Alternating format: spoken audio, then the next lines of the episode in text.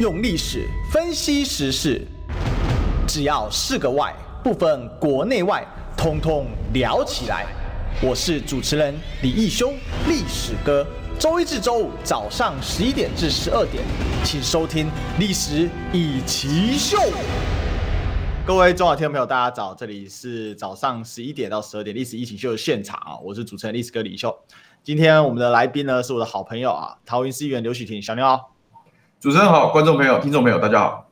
是今天呢，这个请小牛来了，当然就要来聊一聊桃园啊，因为最近呢，嗯、桃园有一个新闻是什么新闻呢？啊，就是啊，这个桃园市长郑文灿来确诊了啊。那这个当然也有人就说啊，哈，这个桃园市另外一位议员啊，这个呃张阳春就说了，这个郑文灿的行程啊，遍布桃园各处啊。哦，当然因为郑文灿呢，这个很勇于啊，就是去参加各种餐会啊，所以呢。呃，他虽然祝郑文灿早日康复哦，但是呃，没有现实中啊，像郑文灿有这么多饭局啦，哦，他在脸书有这个讲到，所以这个私底下呢，哦，这个郑文灿等于啊、哦，会不会啊，这个制造很多的传染呢？哦，这个到底会不会是同桌之人都是天选之人一般呢？呃，有可能毫无疫情吗？哦，所以这些同桌的人要注意一下啦。所以现在大家呢，哦，人人自危啊，好吧？那小牛也是在地的议员哦，这个第一个郑市长确诊哦。呃，是反映桃园的这个防疫确实也有一些问题嘛？怎么搞到最高中枢啊？哈，就像现在指挥指挥中指指挥官哦，自己也确诊了，人家就说啊，你这防疫中心变成染疫中心啊，而且一个不够还来四个啊，而且最主要是说，这是主要是这四个是所谓的防疫的中枢啊，哈，连发言人呢都确诊啊，现在暂时啊，呃，由这个罗一居来暂代。那我们可以看到王必胜发了一张图，里面啊，大家站在一起啊。哦，这个看起来很认真哦，结果四个全部都中枪，那搞得啊，这个防疫啊，这个有点有现在有点这个就是变得大家信任度会往下掉。好，那你现在观察呢？桃园的疫情跟郑文灿确诊这件事，现在是我是觉得地方首长是否染疫了，或者是说指挥官是否染疫，是否就代表防疫不？我觉得是两码子事了。因为第一个来讲，这病毒本来就很刁钻了，真的大家都都很小心，也不一定。不一定能够闪得过。你看，像我我自己也确过诊，嗯，那我是算行程相对少，然后也比较小心的人，都还是没办法嘛。特别在公共事务这个领域啦，因为我们这个领域就是一定要大量的互动沟通嘛，要说话怎么样？所以说本来相对风险是可能比其他职业高一些啊。嗯，所以说这个染疫了就染疫了嘛，就希望市长早日康复。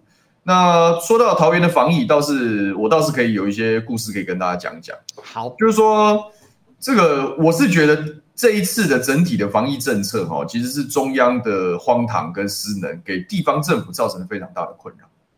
因为其实地方政府彼此之间也会沟通，也会比较。你看，那防疫关怀包之乱有没有？大家就会互相比较。对，疫苗施打速率，大家也互相比较。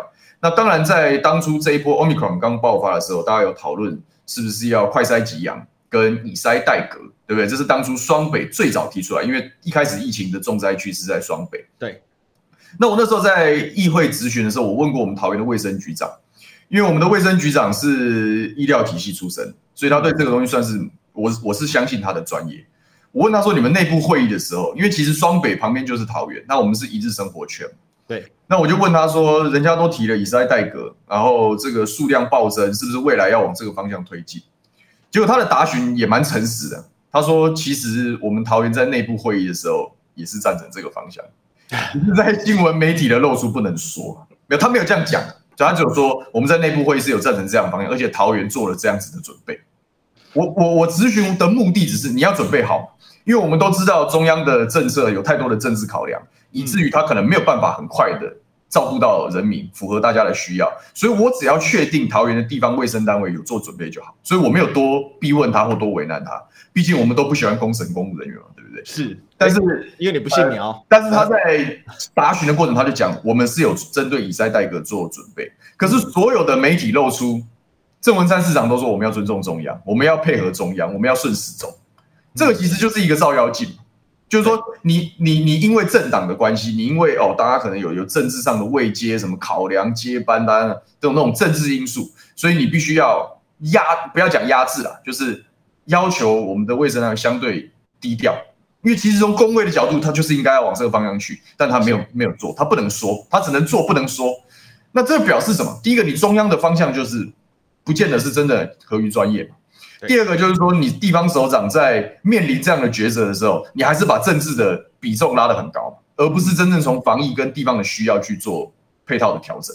所以不敢逆时钟，这是一个非常清楚的政治照妖镜。不过这一段是没有什么人知道，因为大部分人都不关心地方议会的咨询。我是觉得蛮可惜的。可是像我们这样议员问政，大概都可以嗅到一些味道。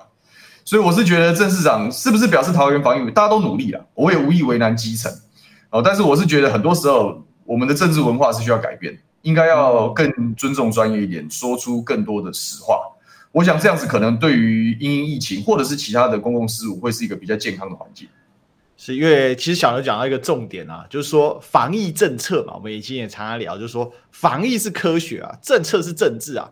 那你的你你防疫当然要尊重专家意见啊，怎么防疫啊，科学的这个想法出来。但是你后面的政策你要怎么去顺行呢？那是靠你政治人物去解决啊。可是。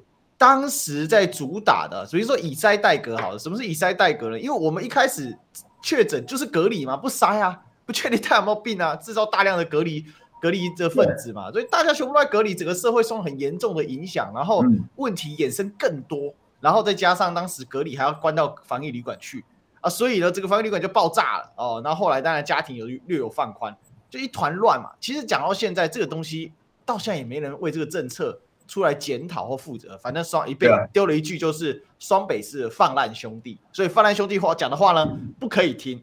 那回过头来，那郑文灿就像刚刚您讲的，他从头到尾他一句话也不敢吭，陈时中讲什么他就做什么。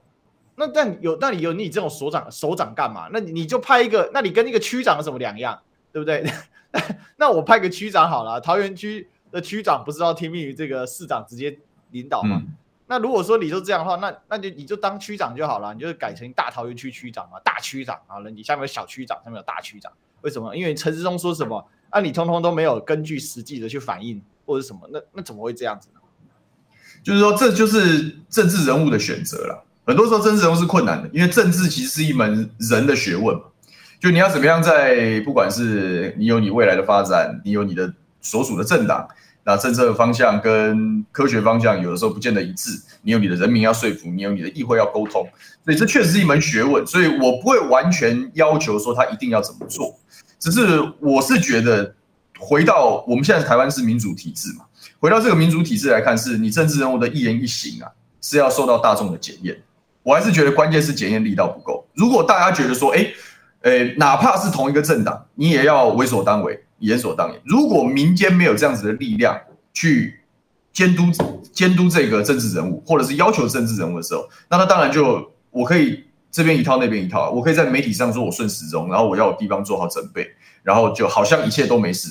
那不管到最后怎么样，都总有一套说法。这就是我们现在大家很不喜欢政治，或者是觉得说，哎，台湾的政治很糟糕的一个原因嘛，就是因为太多政治人物欺上瞒下，太多政治人物不够坦率，不够愿意面对真实。我觉得这是问题。那我觉得我们要先面对这个问题，这件事情存在的，这件事情存在的，那他应该怎么做？我觉得是要讨论的，比如议员议员的建议啊，像我就觉得，哎，你地我的关键是你地方有做好准备，那事实上后面调整还算顺利，所以这一段我没有多为难他啊。但是我觉得大家要更看清楚郑文灿市长这样子的一个政治人物的一个风格，就是说，呃，他的 柔软跟善于沟通啊，其实在方方面面都做得很完整，这个程度来说，我其实挺佩佩服。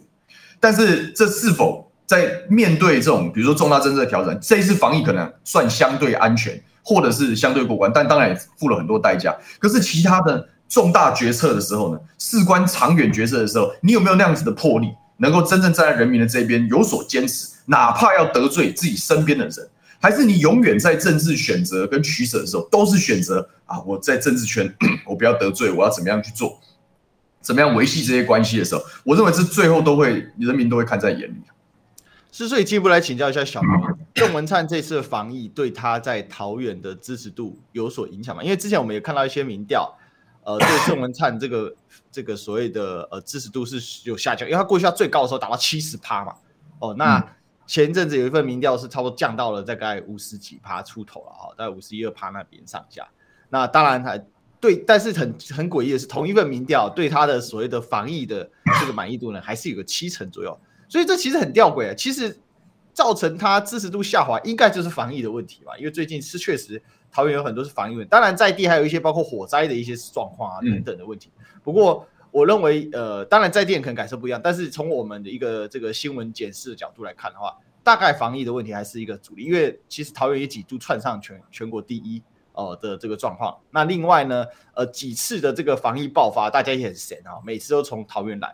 那另外还有一个，就是因为桃园是有机场哦，这、是机场。那中央的政策呢，就对这个机场，其实现在就是有点这样，就是这个摆烂也不管了哈，就就打开大门吧，然后用这个口水快塞。那结果口水快塞被人家踢爆说，啊，这个这个准确度非常的低啊。那其实就变成说，桃园就是一个直接在接受第一线病毒的一个区块。就算你这个社会做得再好也没有用啊，因为你有很多人从桃园进来。在桃园进来的话，他在桃园的这个机场接触到桃园机场的人员，他就会把这个又从机场都带回来。尤其现在又新的变种又出现了，那你你觉得这这段时间防疫到底对郑文灿市长有没有什么样的一个支持度的伤害？我觉得他的支持度不像过去那么一枝独秀，或者是那么名列前茅，不纯然是因为防疫的关系。我认为防疫有，就是我们刚刚讲的嘛，就是说你明明跟双北很接近，最常被比较的对象就是双北。那当大家都逐渐认知到哦，中央过去搞的是一套造神，哦，实际上就空空心大老官嘛，在唱空城计一样，然后让人民承受了痛苦的时候，呃，敢于跟中央政中央政府唱不同调的台北市长跟新北市长，相对来讲他的民调冲击就比较低，因为他们站在人民这一边嘛。那相对来讲，站在同党政治人物这一边的郑文灿市长就没有那么坦诚嘛，哦，没有那么那个，他希望找一条可以。可以钻出去的一条一一个一个一个机会或怎么样，但是我讲人民都在看，所以说防疫对他有没有冲击？当然有冲击一部分，但我认为另外一部分也是相对大的一部分，应该是他第一任跟第二任的反差了。哦，反差在哪里？第一任的时候是因为桃园刚升格，有大量的这个直辖市的升格红利，我们的预算等于几乎翻了一倍，从六七百亿翻到一千多亿，那他有非常多的资源可以挥洒，所以不管在建设上、活动上啊这些东西，他非常大方，规划的很快，做的也快。相较于上一任的吴志扬，那改变有感，所以在第一届的时候，桃园市民给他高度的祝福。可是随着时间的推进，他是一个会把建设支票开到九十年以后的人。他到处答应，到处说我们来做规划。可是你这些东西，我现在不是讲活动，我还没有讲活动，就是说你光是这些大的建设的规划都没有去考量整个大桃园总体财务负担。你这些东西要要要盖，就是每一年是几百亿的。的经费要支出，包含比较大的捷运线呐、啊、学校啊、公园等等这些东西都是要花大钱。那你你都没有取舍哦，都通通答应，通通规划。那下一任的市长是要接还是不要接？哎，不是郑文灿的事了，我拍拍屁股走了。如果下一任市长来，他不做啊，那下一任市长很差，不会，没跟人民没有在一起。如果他做了啊，是我的功劳，我规划了桃园的未来，他就玩这样子的无本生意啊！哇，那我是一般人。没有认真去盯，包含去看桃园的整体财政结构，你是不会，你是觉得好像听听起来好像很合理啊？他是花别人的预未来的支票的概念，他在他在预支未来的支票。那可是这个时候他开开过头了，以至于他第一任到第二任之后就已经开始出现左支右绌的情况。事实上，桃园现在看起来表面上的那个在财政部公布的债务数量减少，可是它是透过非自偿性基金的举债，基金举债是不会放在市债中上面。然后第二个是透过基金的调借，也就是说，它是透过财务政策的手手段，一样是寅吃卯粮的方式把债藏起来。可是实际上，整个政府的支出是非常紧绷的，以至于他第二任，特别到了第二任的后两年，当大家去谈说你的建设为什么迟到，你为什么都没有如期好。该按照你当初承诺的地方去开工的时候，他有各式各样的借口，我们没有争取到中央的补助啦，现在怎么样，工派不出去，怎么所有的借口通通来了。事实上，给人民的直观感受就是说好的建设没有到位啊，嗯，很多的建设资料没有兑现。那当当这样情况的时候，满意度当然就下降，因为哦，原来你不是表面上讲的那么光鲜亮丽，原来桃园过去的这个假象只是一时的升格红利，真正的深水区。我也凭良心讲，郑文灿算运气非常好的一个市长，是做到最好的机会，然后也在这样的时候刚好，呃，他可能有未来可能高升吧，或怎么样。对可是倒大霉的会是下一任的市长，这个是我想这几个候选人都要好好去思考未来要怎么办。是事实上就是巧妇难为无米之炊嘛。如果下一任的话，嗯、等于因为你你等于支票被前任给花光光了。其实这个这个很常见于说有一些他呃这个县市首长，他如果大开支票的时候，他用一个。讲白就是挖东补西嘛，我挖未来补补现在嘛，我把一些预算整减出来之后先往前补，哎，这种其实是其实是不对的行为，但是在于放烟火，或者是说在于说可以马上秀出来的，这个是很常见，因为因为桃园市现在的状况就是过去我们高雄市的状况，真的很像。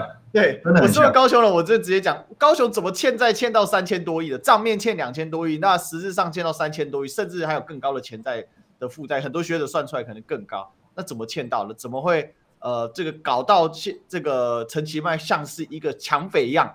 哦、呃，一天到晚逼着这国营事业要吐钱，弄个弄个动物园个几千万都要叫人家出啊！哦，这边叫你这边吐个一千万，里面吐个一千万，然后用用中央去压他，那就搞成这个样子，为什么？因为没有办法，那过去陈局市场把所有可以用的钱，支票开到九十年以后了，就是对对对，所以其实这个桃园的问题就在这里哦。那当然，大家就会来讨论，就说好，那这样子会不会影响到他接下来的选举呢？那桃园市这个最新的民调那就出炉哦，因为在在前几天的时候出炉的，郑文灿来联手林志坚哦，效果最佳，来领先这个国民党所提出的张善政哦。那这里有一个呃这个得票的模型啊，那这个是。目前制度来说啊，林志坚是四点七哦，然后张善政呢哈四十二点八啊，这个民众党的这个赖香伶是十二点五，那如果派郑运鹏的话是四十点五比上四十六点三比上十三比二，那其他就更低，我就不提了哦。嗯，也就是说，本来在地方性的人物，也就是说在地的不管是立委或者在地人物，郑运鹏啊最高到四十，那张三生四十六。而林志坚呢，就可以冲到四十四点七哦，然后呃，这个张三生是十四十二点八，也就是说，他可以跟呃张善政来一战。小林怎么看一下这一份所谓的透过他这个是叫台湾议题研究中心呐、啊，他就有舆情来分析了哈，也就是说，它这个表面上显示民调，但事实上好像是透过网络来做这个舆情分析的部分啊，这个是不是你您这边有掌握吗？Quick 是声量调查了，那个是一个声量调查的模型。然后你可以看它那个图表下面有一行小字嘛，我刚特别看了一下，就是说它那个是用正面声量去做模型推估，嗯，它去做加权测算之后，然后推估得票率，所以我是觉得这个东西是比较新兴的一种调查模式啊。但是你如果问我的意见的话，我还是会比较相信传统电话民调，就传统电话民调，然后加上一些政治上的分析去做加权跟讨论，好，可能会比较贴近事实一点，因为毕竟这个。网络声量分析是不是能够如期转换？我我觉得会是一个，我觉得还还不是很成熟了。所以说这个数字看看，我觉得大家看看就好。我觉得大家看看就好了，因为你看像传统电话民调，可以直接问到选民嘛，选民会跟你讲，我现在没有办法选出合适的人，哦，他不想表态或者是怎么样。可是你看他这个推估出来是，他等于是得票预估了。你看他那个得票加起来开始刚好是百分之百。对，可是那个就是。那是推估，那不是民意调查。我觉得媒体下标要精准，就那不是民意调查，那是模型推估。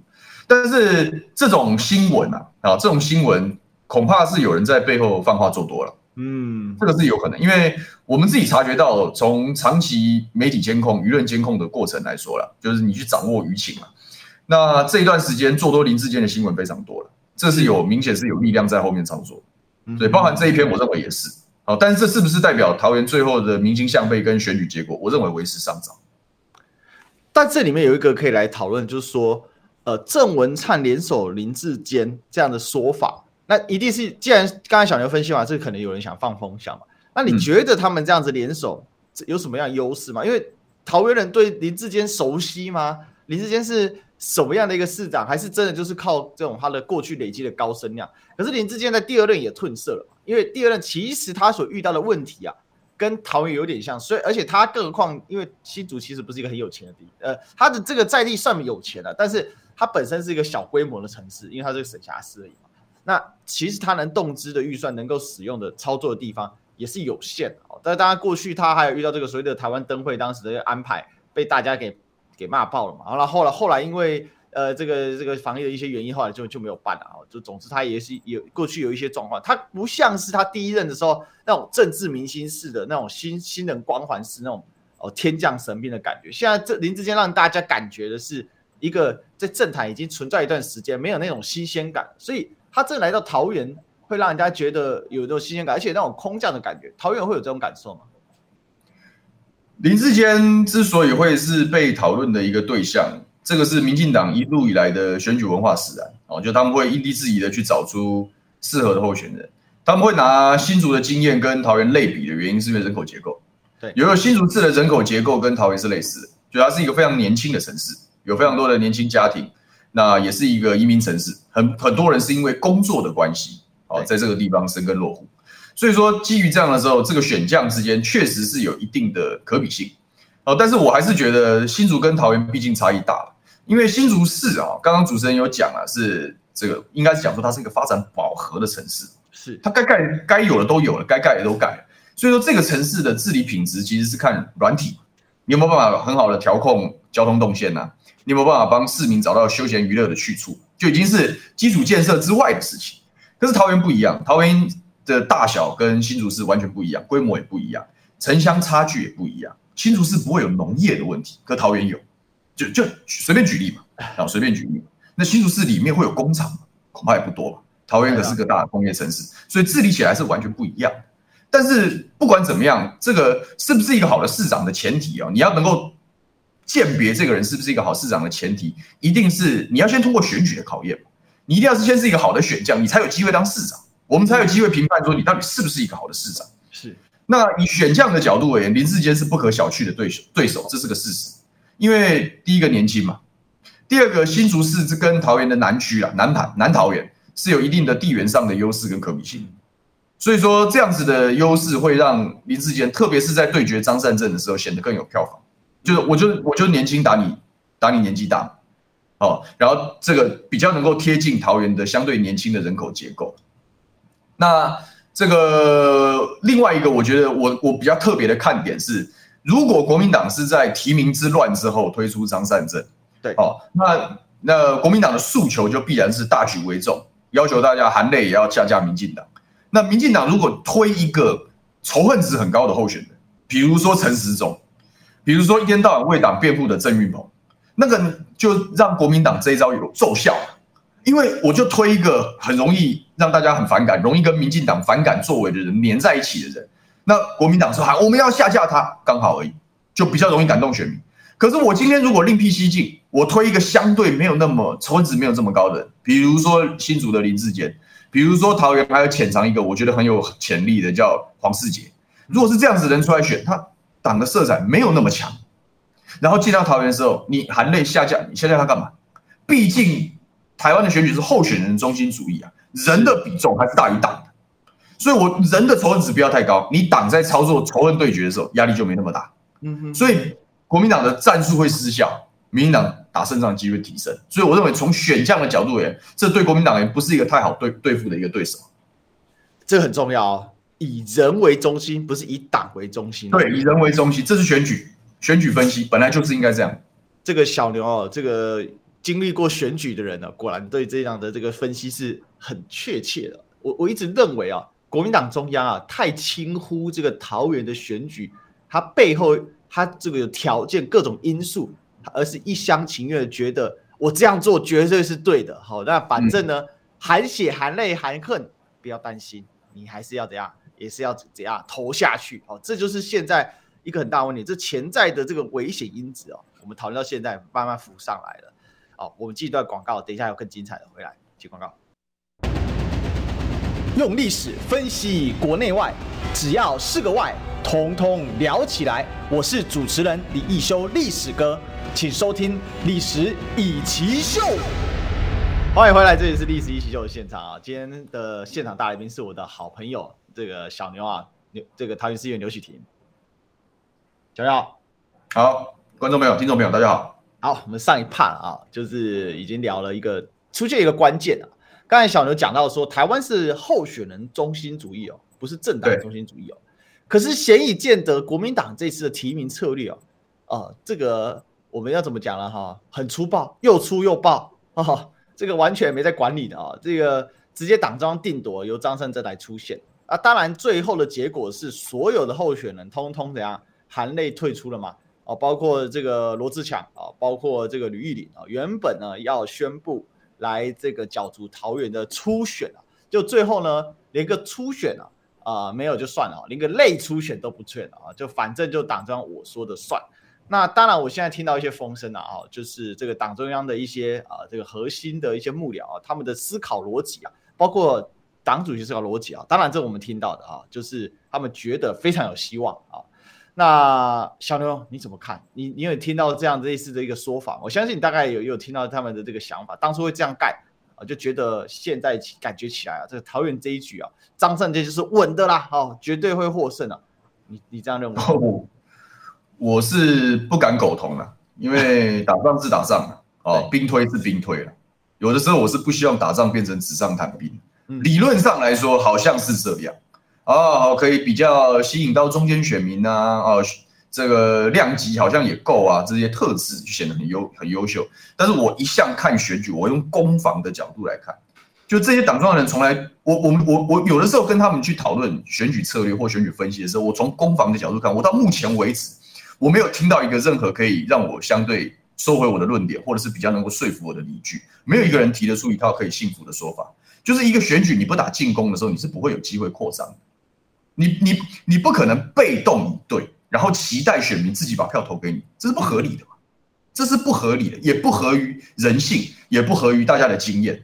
那我看的是国民党在北三都的布局啊。当初我们会期待罗志强，或者说我们去帮忙他，就是我认为那是改变的机会。我讲我指的改变是国民党作为最大在野党，你总你的选战打法，你总得与时俱进吧，你总得做调整嘛。我甚至认为，国民党能不能在二零二二的选举里面，好，让自己的选战技术跟打法进步，变成一个现代化、够灵活的政党，比起二零二二这一届收复多少县市、维持多少县都更重要。嗯，为什么永远大家都短视尽力，只会看说哦，现在几席哦，重返执政，为什么那么短视呢？我们不是越来越多选民、越来越多乡亲都已经知道说啊，政治不能炒短线，政客不应该炒短线，应该要看长远利益，怎么自己都做不到？我实在很难理解这件事情。我现在讲国民党北三都的布局，现在台北蒋万安委员，这个新北侯友宜市长，现在桃园市张善政院长，请问他们三个哪一个会认真进攻？我们就就实就实际论实际啊，对他们谁可以进攻？就打把民进党做用候选人的高度跟话语权，去狠狠的点出民进党执政做不好的地方，去说服选民说我们应该换人做做看。你总要有人登高一呼做这样子的事情，然后。透过各式各样的宣传管道把这个概念打透啊，对，谁可以做这个事？显然不是嘛，因为从过去他们的选举经验跟风格来说，他们不是这样类型的选将，对，他们不是进攻类型的选将，是这这就是有分的嘛。你你硬逼他去进攻，我我也觉得他他吞不下去，他不会，因为我们就不是这样子的人嘛。那这样子你怎么会那么天真、那么乐观的认为说，哦，所有人民都会自发性的认为民进党很烂？这一段时间民进党的。的这个的民意调查的下滑，某一些层面也是大家拼命进攻的结果啊。可是你到了选举的时候，哎，我现在总体来看，当然这几天还有一些变数，但是疫情是稳定往下走，这是个事实吧？嗯，过了一个月、两个月之后，当大家更加习惯之后，你的因为疫情，民进党很烂这样子的号召还有多大的效用？我是存疑的。那你你当然可以，你说。只要候选人好好的去讲就好了，那就是是不是回到候选人？你没有好好的去宣传，你没有好好的去进攻的时候，你怎么把大家对于不管是莱猪也好、疫情也好，这些民党做伤天害理的事情，你怎么办法勾起人民心中投票的动力？没有的嘛，因为你就岁月静好，然后大家温温良恭俭，然后觉得说啊哦春风化雨，大家自然而然。你真的把选民当成羊群啊，傻乎乎就跟着同桌，我就我我完全不是这样看的嘛。你要尊重每一个选民他的自主的意识嘛，你要尽力的跟他对话，去让他被你感动。我觉得这才是当代选举的，我说这是当代选举的关键。嗯，所以你在那边推说哦，因为特质，所以中间选民然后那边算选票模型会怎么走？万一他宣传不利呢？万一他弹药不足呢？你这些选举实务面的东西，你通通没有考虑。然后你现在跟我讲说，哦，他现在很稳定，有机会，你在开什么玩笑？你到底把这一场选举当成什么？我现在担心的是张善政院长在桃园选举，你要空军没空军，要陆军没陆军，这是选举作战，这不是选票模型，这不是大数据。大数据大家都可以做，大家都可以发表。你真的会接触选接触选将，了解他的政策，然后帮他拉票，这是两码子事。选战实务面的东西是没有没有进展的。你的空战力量你要怎么做？谁谁帮忙打仗？谁去吐郑文山市府的缺点？谁谁做？没有人做啊，没办法做啊。本来。在如果有一个初选，如果张三这边讲因为初选打赢，罗志祥一定会认真辅选，一定加入团队嘛，一定尽心尽力当攻击手，这都合理。前提是你要给他一个大家可以服众的说法，嗯，结果你没有这样子做，然后你现在说哦，拜托你回来加入团队，你不是为难人家，你是什么呢？你不是违反人性，你是什么呢？你你觉得罗志祥如果答应这样子的事情，他身边的支持者会怎么想？我们这些帮忙帮他讲话的，我们心里会怎么想？我们都要从不同的角度去思考这样的事情。所以说，我是觉得你未战，你空军就先折翼，除非你党中央讲你你你你有新的空军力量，能够比比这个更厉害、更有穿透力、更感动人心，那我认，我同意你这样说是对。可是你如果没有拿出来的时候，你不要跟我讲你你的你的判断是对的。那第二个是陆军的部分，议长跟吕玉玲委员，那就是标准桃园陆军代表啊，一样是，一样是这个伤心啊，对，他会跟你见面，对，他会跟你要握握手，然后呢？我要我要从人性的角度分析选举是，栗子哥是我兄弟啊，你栗子哥被人家欺负的时候，我会比你自己还生气啊，嗯，这叫当兄弟的，这叫当好朋友。各位，选举陆军是什么？人际关系取向，嗯，是长久的关系、情感互动出来的，无条件的相信、情谊相挺，这种支持力量叫做陆军啊，嗯，如果是长时间的互动、无条件的情谊相挺的前提条件是感情深厚啊。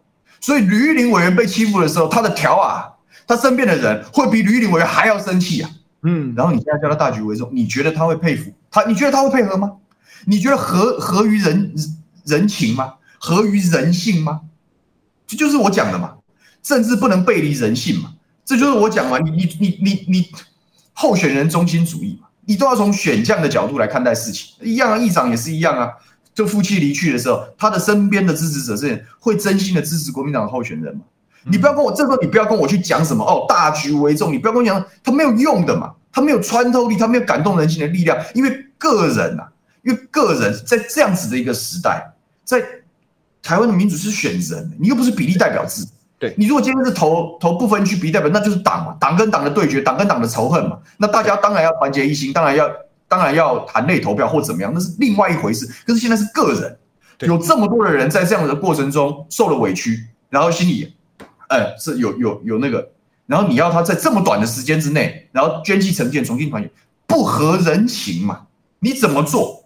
人很多人也问我啊，也不是没有人问我说，那那这样怎么办呢？我说我没办法，我尽力了，我已经想所有我可以想到比较符合实物操作的办法去去促成这件事情，通通失败嘛，没有人买单嘛。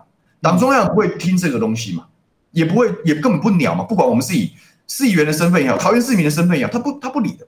整个提名过程跟桃园完全脱节的时候，然后你现在要求大家，你真的以为你国民党票房好到大家非得无条件跟从吗？到底把自己当成什么人呢？如果是用这种傲慢的心态来当在野党，那是不对的，那是没有办法感动选民的。其实这里面牵涉到一个很基本的问题吧，就是你国民党的票房跟号召力。有办法像民进党这样子吗？民进党可以叫选民，对，讲白就没办法。民进党可以叫选民说，毕竟是始终的，但国民党现在失去了毕竟是始终的好道理。为什么？因为时代改变了，背景改变了。嗯、可是党中央人的脑袋和国民党中央那些人的脑袋有没有改变呢？这是一个很大的问题啊！看起来小刘刚才分析，看起来好像是没有啊，所以才会有我听到说，我相信小牛有听到啦，就他们非常非常乐观啊，对吧，小牛？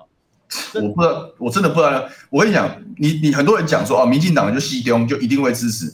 你以为民进党的民意代表跟政治人物没有在这个地方角力、分配、打仗，然后谈判吗？通通做嘛，通通做才换得到西东嘛。是，他们是不是街头起家的，打赤脚出身的？当初在那个他他就是从由下而上形成的力量，他当然比较不会溃散嘛。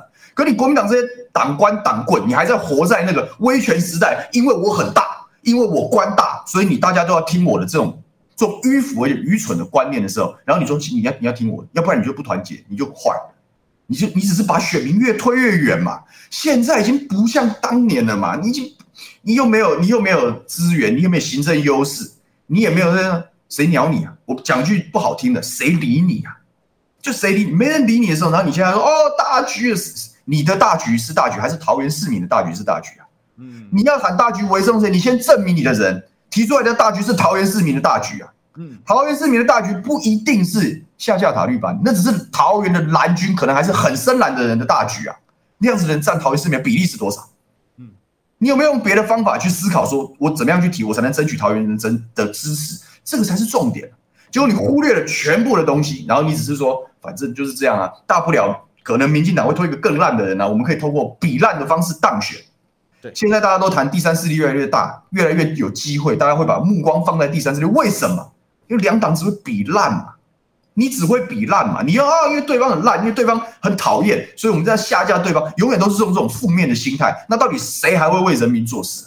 嗯，所以我讲嘛，你你一个政党要不要长久长久发展？不管是国民党也好，民进党也好，或者是现在第三势力也好，你的长线发展是什么？你对桃园市民的的的承诺跟跟愿景是什么？你有没有好好的贯彻这个事？你有没有坦率的跟大家交换意见？这个才是大局啊！这个才是市民的大局啊！不是你的席次，不是你的得票比例，也不是选战一时的胜负。哎，我们到底还有谁记得政治公共事务的初衷？我是高度怀疑的。是啊、哦，这个讲得很好。到底谁还记得公共政公共政策的高度的初衷？你到底现在提出了多少关于公共政策？可是在这之前呢？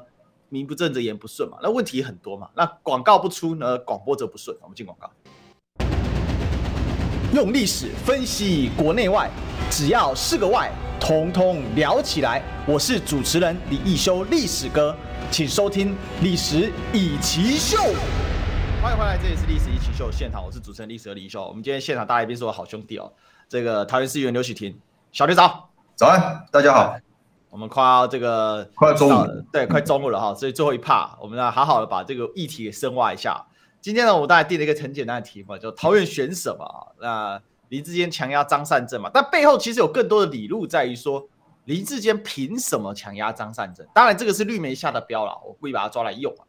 我抓来用的一个逻辑是在这里的，因为我们那个观察嘛，就是说现在把这个民调呢，看起来林志坚的民调哦，好像是有高过张善政这个状况。第一个，张善政强不强？好，等一下我们请小梁来分析。第二个，刚才提到了之前所累积的这一些所谓在提名当中的一个过程啊，也有人就攻击说，征召也是一种程序，你为什么不服程序？你身为党员，你要服你所选出来的党主席啊。哦，那这样的一个说法，可是这个会不会变成最后在拼搏厮杀的时候，那最后差那一点点没有出来？哦，那那小刘，我们先就这两个问题来做个讨论好了。嗯，您怎么看呢？你说第一个是林志坚嘛，对不对？对，我讲很多，你现在讲林志坚现在是还没有确定，也有可能我讲我一直心里在讲，很有可能最后隐藏的结果是黄世杰，因为从民进党的角度来看，关键其实是这个人能不能跟郑文灿交心呢？能不能跟郑文灿输？这才是郑文灿要的。你有下一个接班人会不会好好贯彻我的意志嘛？我们开头是不是讲了他的九十年支票能不能好好兑现，对不对？还是做的乱七八糟，然后还把责任推给他，呃，这都是郑文灿不愿意面对的事情。嗯，所以这个人到底能不能合郑文灿的心意，我觉得才是这件事情会不会落板的关键。啊，我觉得还在变化中。好，但姑且我们就讲现在讨论度最高的这个林志杰市长，他如果来，我会觉得你现在看起来，他现在跟张善政看起来民调也好，模型推估也好，看起来是一败一败。嗯，可是我看的是接下来的这一段时间的选战实务操作，嚣张。民进党的选战团队跟国民党选战团队是同一个档次的吗？恐怕不是吧？绝对不是。同样是这样子的候选人，对这个张善政院长没有什么缺点，这个我同意。好，他形象很好，哦，资历丰富，这我都同意。可是他是个好包装的人，跟林志坚相比啊，他的人设够鲜明吗？这都是挑战嘛。嗯，那林志坚打仗班底部队什么的速度够更快，会比你快，他的爆发力会比张善政院长好。所以说从选项过他不好对付嘛，这是个事实。所以你不能从现在的民调看看看这个选战最后的胜负，但林志坚有没有弱点？有啊，林志坚的弱点就是你背弃新竹，你来桃园了。哎，我要提醒大家，很多人讲说哦，他只会盖公园。我刚刚说了，新竹市发展饱和，城市需要的是软体，他给软体，所以他虽然是公园间，但是很多人还是喜欢他。然后第二个，我要提醒大家，桃园很缺公园，非常缺。我一天到晚收到年轻家长的陈情，所以你不要用公园间帮他助攻。我今天把我今天讲话比较直白一点。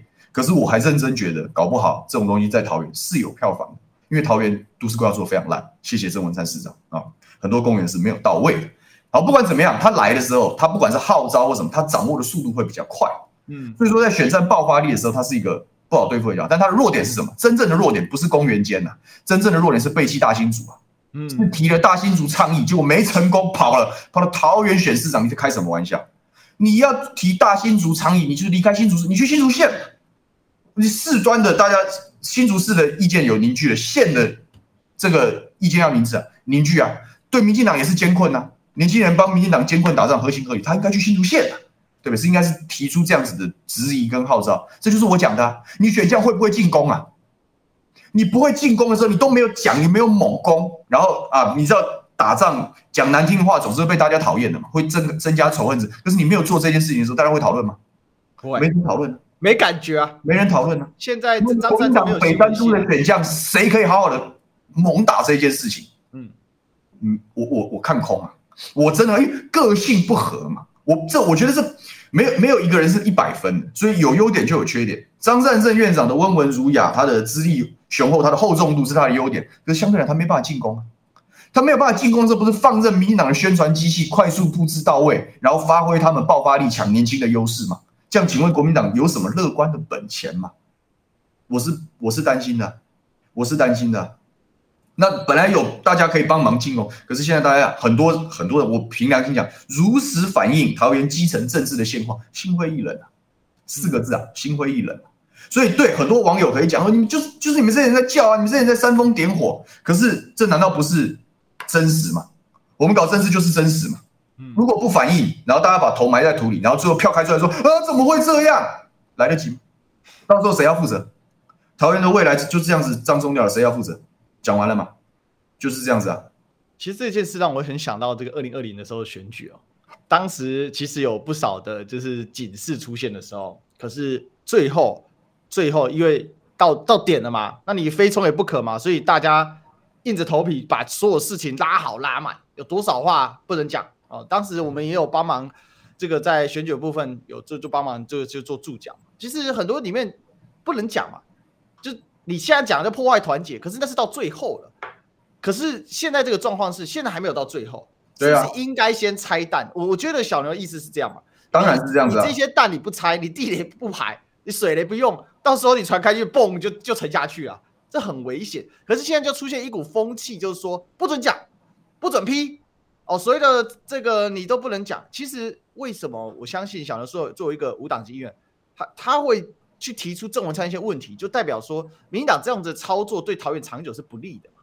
会希望这个桃园，那当然希望最好的人选来啊。可是问题是，你还没有变最好人选，你就自己先把你自己的这个政治的所谓的潜在问题给打爆了。这个是是，我觉得我看到桃园现在最大的问题了。那另外一个就是刚才其实小牛讲到进攻型的选举哦，选举其实比的是攻防啊，其实防是其实更重要是攻啊，攻得好就不用防了。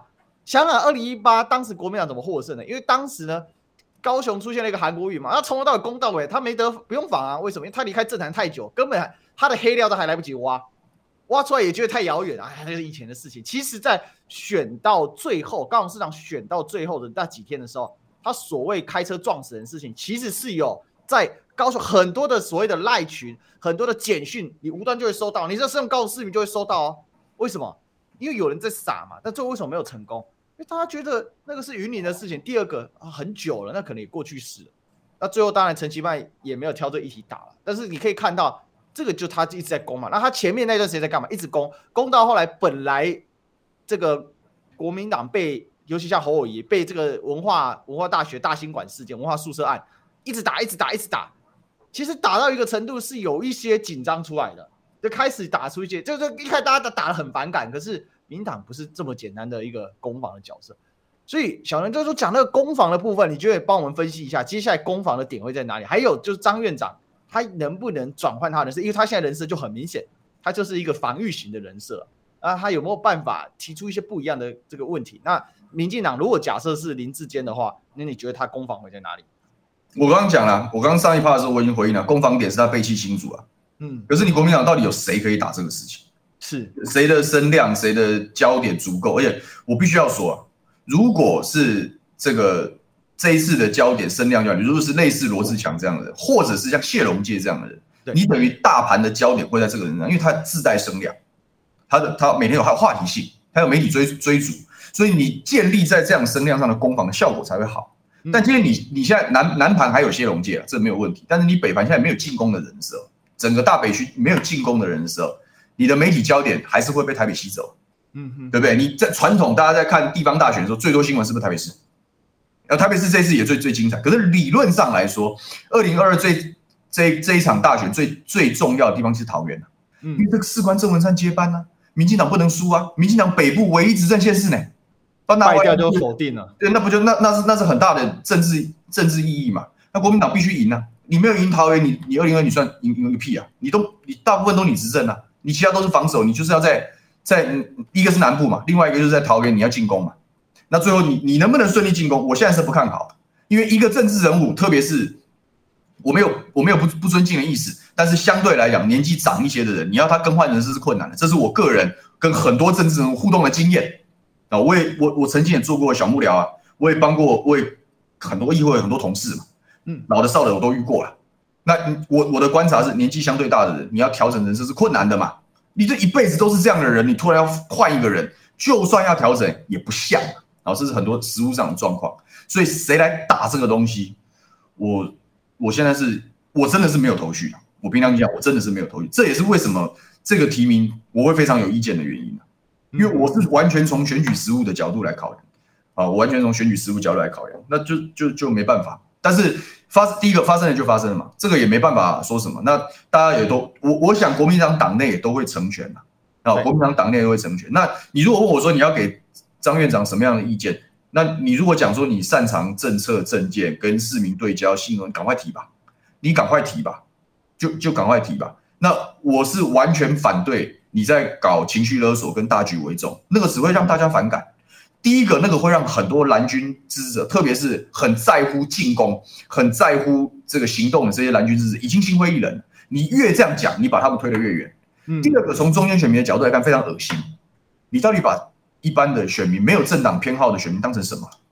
你凭什么认为你国民党的大局是中间选民的大局？嗯，我我就这个建议，不要再搞这一套，这套只会让大家非常堵烂而已。你可以提升检，这我我觉得那是你擅长的东西，赶快组织，赶快发动。如果也许也许是我经验不足，我错判。如果张院长能够在桃园大打进攻，那我认为国民党机会还是有的。嗯，但那个前提条件是多，而且关卡是很多的。对，其实。对于现在的整个国民党的问题，其实就是说啊，那些东西过去了。那台台面下，我觉得台面下的一些整合是需要进行的。但是，怎么样赶快把选战的主轴从你国民党本身挪移到选战这件事情上，或挪移到桃园的实质问题上，是最重要。那怎么去打？哦，或者其实更直白来讲啊，怎么把问题挪移到对方身上啊？因为其实选举，台湾选举就是这样嘛，很明显的就是在选选人的时候，就在攻防那个人嘛。啊、选个局超超离祖宗十八代，这很正常的事情。对啊，这这个是就是刚才想讲很务实。我们当然理想很好啊，我们希望就呃讨论市政啊，非常高大上，没人看呐、啊。我们做媒体最清楚了、啊，根本没声量。我今天如果下标题跟你说桃园市很缺公园吗？今天这一集会有人看吗？相对有人听吗？对啊，这很现实的问题啊。所以其实道理就是都在那边，那也不是没大家也不是没看过选举，也不是没经过选举啊。所以我认为啊，就是你越害怕问题揭开啊，其实问题就越在那一边了。那最最后一分钟，请小牛帮我们讲一讲，那市议员呢？你觉得最后的结局会怎么样？我认为这次第三，我还是比较看好第三势力的选举啊，因为我认为大家在这样子的一个过程中，对两党都会失望，对两党都会失望。那呃，我不认为郑文灿市长的施政能够顺利有效的转移到议员层级，因为他的有效施政某一些层面是府会和谐的结果。那郑文灿为了操作府会和谐，其实民进党议员是最痛苦，因为他明明知道很多东西吃亏了，他不能说。然后很多时候，这个郑文灿市长面子还要做给在野党议员，啊，这是他的操作。我想他厉害的地方，就是说人际关系处理得非常好。所以民进党议员是吃亏的，民进党议员在执政的时候没有那么大的表现空间。所以说绿绿营的议员选选情，我他们一向都比较保守，所以他们也没有提过半。那国民党提了过半，我不觉得他们会过半。桃园市议会下一届依然会是三家不过半的情况，但我认为小党跟无党籍候选人会有所斩获，因为谢谢小牛，选民很多了。